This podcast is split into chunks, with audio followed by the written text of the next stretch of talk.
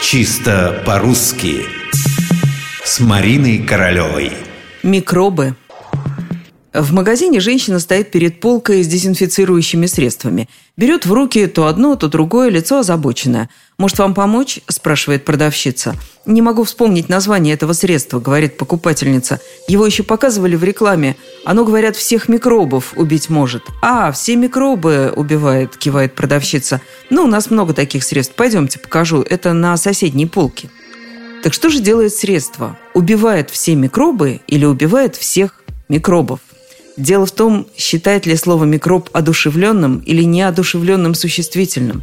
Тип склонения зависит именно от этого. Если оно одушевленное, то говорить надо «убивает всех микробов». Если неодушевленное, убивает все микробы.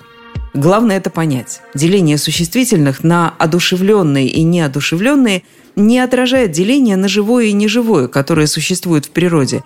Да, как правило, что живое, то и одушевленное в языке, но исключений очень много. Вспомним хотя бы такие слова, как «труп» и «мертвец». Вынесли труп, но вынесли мертвеца.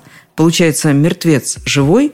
Нет, конечно, но слово это, существительный мертвец, попадает в категорию одушевленных – а вот что касается микробов, а также бацилл, бактерий, микроорганизмов, личинок, стриптококков, то в употреблении этих слов наблюдаются серьезные колебания. Именно потому, что в сознании говорящих нет определенности с их статусом – живые они или не живые. Грамматический словарь Залезняка считает слово «микроб» одушевленным существительным и говорит «убивает всех микробов».